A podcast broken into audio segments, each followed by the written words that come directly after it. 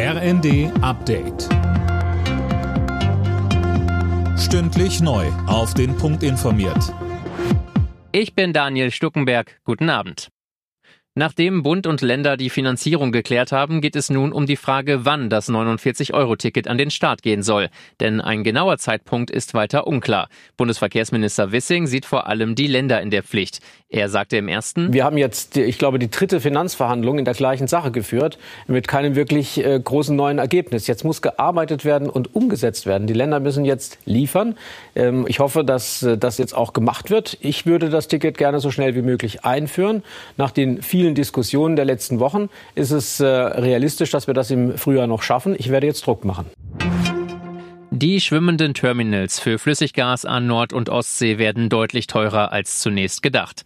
Das Bundeswirtschaftsministerium schätzt die Kosten bis 2038 mittlerweile auf knapp 10 Milliarden Euro, sieben mehr als noch im Frühjahr veranschlagt. Derzeit sind in Deutschland sechs Terminals angedacht, fünf davon im Auftrag der Bundesregierung. Ziel ist, sich von russischen Gasimporten unabhängiger zu machen.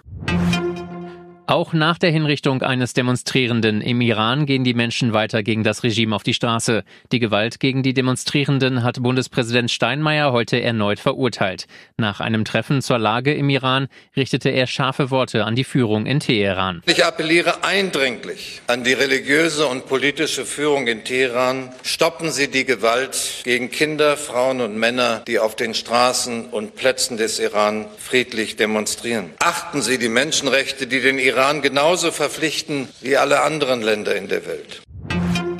Kroatien hat sich das erste Halbfinalticket bei der WM in Katar gesichert. Der Vize-Weltmeister setzte sich mit 4 zu 2 im Elfmeterschießen gegen Brasilien durch. Gegen wen es am Dienstag geht, entscheiden die Niederlande und Argentinien gerade unter sich. Alle Nachrichten auf rnd.de